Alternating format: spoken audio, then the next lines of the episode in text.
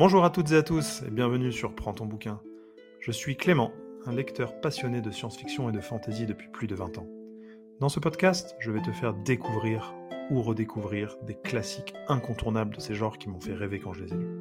Ces livres m'ont transporté dans des mondes épiques, ils ont éveillé ma curiosité et ont façonné mon amour pour l'imaginaire. Chaque épisode sera une invitation à explorer des univers fascinants, rencontrer des personnages captivants et vivre des aventures incroyables. Alors prends ton bouquin, installe-toi confortablement, l'aventure commence dès que tu ouvres la première page. Bonne écoute Dans l'épisode d'aujourd'hui, je vais te parler de la saga Les Princes d'Ambre, écrit par Roger Zelazny dans les années 70, qui est un classique de la fantasy et qui a inspiré euh, de nombreux auteurs, notamment euh, George Martin, l'auteur du Trône de Fer, qui s'est inspiré euh, pas mal de l'œuvre de base de, Roger Zelazny. Roger Zelazny, il a fait des études classiques de littérature, et au début, bon, il écrivait un peu pour, pour lui, et un jour, il s'est décidé à vraiment embrasser sa carrière d'écrivain, donc il a démissionné, et il a commencé à écrire. Grand bien lui en a fait parce que il a gagné de nombreux prix, de nombreux prix, notamment des prix qu'il a partagés avec Frank Herbert, qu'on connaît tous pour l'œuvre qu'il a écrite qui est Dune. Donc c'est vraiment un, des auteurs au panthéon de la fantaisie qui parfois est trop méconnu, et c'est pour ça que j'ai envie aujourd'hui de te présenter cette saga des Princes d'Ambre. Il a quand même été honoré, il a reçu six fois le prix Hugo pour 14 nominations. Donc le prix Hugo, c'est le prix qui récompense le meilleur roman de science-fiction ou de fantasy de l'année. Et il a eu trois fois le prix Nebula, qui représente euh, le meilleur euh, livre de fantasy également. Roger Zelazny nous écrit donc cette saga qui est éditée en 10 tomes, mais 10 euh, tomes qui sont hyper courts à lire, et je trouve ça très rafraîchissant et très agréable. Alors un peu frustrant parce que du coup ça va trop vite, mais chaque livre fait à peu près entre 150 euh, et 200 pages. On en a deux tomes qui font 250 pages, qui sont les plus gros, mais au cumulé, c'est vraiment une saga qui se lit extrêmement vite. Ça peut être lu vraiment en, un jour ou, ou, en une semaine, hein, pour, pour ceux qui prendront un peu plus leur temps. Mais ça, c'est un point que j'ai vraiment apprécié quand, quand je l'ai découvert, c'est que en quelques livres, il arrive à être assez succinct, il arrive à nous emmener dans, dans son univers, il arrive à bien dépeindre les personnages, leur philosophie, les interactions de chacun et, vraiment nous mettre dedans en quelques lignes, en quelques chapitres. Donc euh, une écriture hyper efficace et un livre, euh, une saga euh, vraiment très agréable. Ces dix livres, ils peuvent se séparer, une fois n'est pas coutume, en deux, en deux fois cinq tomes. Donc on a la première partie qui va se focaliser sur le personnage de Corwin, et on a la deuxième partie qui se focalisera sur le personnage de Merlin. Ici, dans cet épisode, je vais te parler plutôt euh, de la première partie. Je veux vraiment euh, bah, te, donner envie d'aller découvrir par toi-même, d'aller prendre ton bouquin et de voir euh, ce qui se passe dans la deuxième partie, et puis te laisser pas mal de découvertes et pas mal de plaisir à avoir par toi-même. Les cinq premiers tomes se concentrent donc sur Corwin. Corwin, qui est un, être humain qui se réveille dans un hôpital en Amérique, sans souvenir, il sait pas ce qu'il fait, il sait pas ce qu'il est, il sait pas ce qu'il a, mais il voit vite qu'il est différent des, autres êtres humains, parce qu'il est euh, plus fort que les autres, il a un corps euh, beaucoup plus euh, musclé, beaucoup plus taillé, il est cultivé et il a une intelligence plus haute que la moyenne, il va se rendre compte qu'il est différent, et quand sa sœur va l'appeler, elle va lui expliquer que c'est un prince d'ambre, ambre avec un A comme, comme la pierre, et que en tant que prince d'ambre, il a des pouvoirs magiques. Les princes d'ambre sont capables de se déplacer d'univers parallèle en univers parallèle. Il y a une réalité originelle qui est ambre, et ils se déplacent de par leur imagination. Créent en fonction de ce qu'ils imaginent de nouveaux univers, et ces univers-là, ils les appellent des ombres. Ombres euh, avec un O cette fois-ci. Pour se déplacer d'univers parallèle en univers parallèle, les princes et les princesses d'ambre utilisent leur imagination et euh, par exemple, donc, euh, ils s'éloignent euh, du, château d'ambre, là où ils ne peuvent pas manipuler cette magie-là, ils s'en éloignent et en marchant, ils vont imaginer dans leur tête une forêt et donc la forêt va apparaître autour d'eux ils vont s'imaginer euh, la mer, donc ils vont arriver à la mer, ils vont s'imaginer un vélo et un vélo va apparaître. Et c'est comme ça qu'ils arrivent à créer tous ces univers euh, alternatifs. Alors ce sont des univers parallèles, mais ce sont des univers tangibles. Tout ce qu'ils imaginent euh, se crée et les, les, les, gens qui vont habiter, qui vont vivre dans ces univers n'en seront pas moins des personnes factices. Ce seront des vrais gens, des vrais animaux, etc. Mais ça sort vraiment de leur, de leur tête, donc ils doivent se concentrer et être en mouvement pour faire avancer à pied ou avec un véhicule pour faire apparaître les choses devant eux au gré de ce qu'ils pensent. Plus ils s'éloignent du château, plus c'est facile de manipuler leurs pensées et de créer des réalités alternatives. Donc ils créent des mondes comme ça en se déplaçant, et ils arrivent euh, euh, un monde médiéval, un monde un peu plus futuristique, etc. Et donc c'est comme ça que Corwin s'est retrouvé sur notre planète Terre. Donc avec leurs imaginations, il, a créé un, univers, et puis il se retrouve là.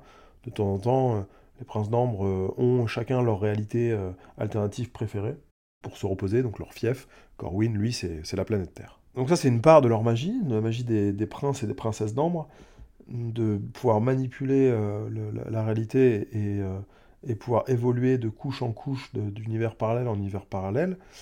Et il y a aussi un aspect euh, extrêmement important de leur magie, un des biens les plus précieux pour eux, c'est leur paquet de cartes. Ils ont un paquet de cartes toujours sur eux, avec des atouts, des atouts de tarot. Et sur chaque atout, il y a un des princes et ou une des princesses d'ambre représentées. Et en se connectant sur la carte et en pensant très fort à la personne qui est représentée, on peut communiquer avec elle, ce qui est extrêmement pratique euh, pour, euh, pour garder des liens et pour savoir ce qui se passe euh, à l'autre bout des, réalités, et notamment dans la cour d'ambre. Mais aussi, ces cartes agissent comme des portails. C'est-à-dire que quand Corwin il appelle son frère, son frère peut le faire passer à travers sa carte. Il y a quelques cartes qui représentent des paysages, et les paysages bah, permettent euh, d'aller encore plus rapidement d'un univers à un autre. Donc ça c'est vraiment un marqueur clé. Chaque prince et chaque princesse d'ambre a son paquet de cartes. Il y a un nombre limité de cartes, comme, euh, sur les, jeux de cartes avec lesquels on joue. Et euh, les jeux de cartes ont été créés par un grand magicien dans les temps anciens. Le royaume d'Ambre, il est géré par le roi Oberon. Il règne sur Ambre. C'est un très grand magicien et il a eu plusieurs mariages. Et de ces mariages, il a eu neuf princes et quatre princesses. Donc c'est toute cette famille-là qui va être euh, un peu en conflit pour être le favori du roi et pour prétendre à la couronne. Et ça va être l'intrigue euh, du livre, parce que quand Corwin va se réveiller sans sa mémoire, quand il va commencer à, reprendre les liens avec ses, frères et sœurs, on va voir que Oberon a disparu, que personne ne sait euh, où il est, mais on voit que c'est une famille plutôt à problème, c'est une famille où, comme je disais, chacun va, se, va être en, conflit les uns avec les autres, va s'allier au gré des, des volontés et au gré de, des désirs de chacun. Donc les alliances vont se faire, vont se défaire, et donc on ne sait pas trop à qui faire confiance. Corwin, lui, reprend sa mémoire page après page, euh, tome après tome, et donc c'est hyper intéressant pour nous, lecteurs, parce qu'on apprend à connaître cette réalité-là, on apprend à connaître ces, relations-là à travers lui, son ressenti, donc euh, il a des, frères ou des sœurs avec qui il s'entend plus ou moins, et euh, on apprend à les aimer, à les détester au gré des interactions qu'ils ont avec lui. Donc euh, Zelazny les dépeint super bien, ils ont des traits de caractère assez humains, alors ça reste des, princes magiciens et des princesses magiciennes, mais ils sont quand même très humains, hein. ils ont, ils ont les, sept péchés capitaux comme tout le monde, on a des avares, on a des honnêtes, on a des forts, on a des, faibles, et euh, il y a toute cette, trame, toute cette toile où euh, chacun agit pour ses propres intérêts. On se rend compte que Corwin euh, est quand même un prince assez, assez fort, hein, qui, quand même arrive à, fédérer autour de lui. Et donc, il se fait quand même pas mal d'ennemis parce qu'on voit que d'autres princes et princesses veulent le pouvoir. Et il va lui arriver énormément d'aventures pour essayer d'une part de retrouver le roi Oberon et d'autre part pour lui-même prendre le pouvoir parce qu'il euh, il voit qu'il a un coup à jouer. Sans trop entrer dans les détails, il lui arrive donc euh, pas mal d'aventures, il lui arrive aussi des mésaventures, et au gré d'une de ces mésaventures, il va porter une malédiction sur le royaume d'Ambre, sauf que la parole des princes et des princesses d'Ambre a vraiment une, importance capitale, et euh, lorsqu'il lance une malédiction, celle-ci se matérialise. La malédiction qu'il va lancer va amener un chemin noir, un brouillard noir dans les univers alternatifs, dans les ombres, et va faire sortir des hordes de démons et de la magie noire. Et là, donc non seulement on a un roi qui est manquant, on a euh, une ribambelle d'enfants qui se battent pour le pouvoir, mais on va avoir aussi cette menace extérieure qui va amener encore plus de complexité, qui va amener vraiment un climax d'action et d'aventure, de, parce que forcément ça va en unir certains, mais ça va en désunir d'autres. Et là, on rentre euh, vraiment dans le cœur de, ces premiers cinq tomes avec cette histoire de magie noire.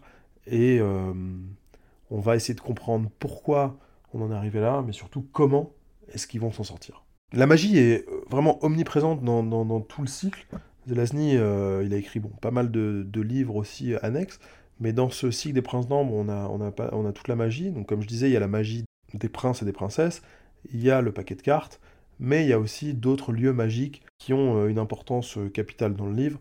On a euh, ce qu'ils appellent la marelle, la marelle qui est plutôt un labyrinthe magique par lequel il faut passer pour prouver qu'on a de la, magie et pour prouver notre, notre pouvoir. On a le château d'ambre qui, lui, on voit qu'il est magique aussi. Et on a des lieux comme ça qui apparaissent au fil des, pages. Et euh, Zelazny est très fort pour vraiment nous, nous les décrire superbement et on peut les visualiser pense notamment à un passage euh, qui, moi, m'a régalé, où euh, Zelazny nous emmène un soir de pleine lune. Donc on a quand même cette notion un peu mystique, hein, avec les atouts, les étoiles, l'astrologie. Et euh, un soir de pleine lune, les seuls soirs de pleine lune, on a un château miroir au château d'Ambre qui apparaît dans le ciel, avec notamment un escalier qui se dévoile avec les rayons de la lune et qui matérialise, les rayons de la lune les marches pour accéder à, ce château. Donc c'est un, livre qui fait rêver, c'est une saga qui, emmène euh, dans l'imaginaire et qui se lit extrêmement facilement, ce qui fait vraiment euh, que ce livre peut être totalement adapté euh, en série ou en film, et d'ailleurs les droits, il, me semble, ont été achetés, il y a beaucoup d'intérêt là-dessus, et George Martin le disait lui-même, hein, qu'il faudrait l'adapter, et c'est quelque chose qui est court, c'est quelque chose qui est bon, et c'est une pépite dans le monde de la fantasy. Pour terminer cet épisode, si jamais la saga vraiment te laisse sur ta faim, parce que c'est quand même assez rapide et, vraiment euh, trop court pour le plaisir que l'on a. Euh, Roger Zelazny a écrit une série de, nouvelles indépendantes après cette saga-là, mais qui euh, fait la suite en fait des, dix livres et qui peut te, permettre de prolonger un peu le plaisir. Alors c'est quelques, quelques livres qui sont assez courts également, mais au moins tu pourras en avoir encore un petit peu pour ton plaisir. Merci d'avoir écouté jusqu'au bout. J'espère que cet épisode t'aura inspiré à découvrir ce chef-d'œuvre incroyable. N'hésite pas à le partager et à me dire ce que tu en as pensé. À la prochaine et souviens-toi, l'aventure ne s'arrête pas tant que les pages continuent de tourner. Alors, prends ton bouquin.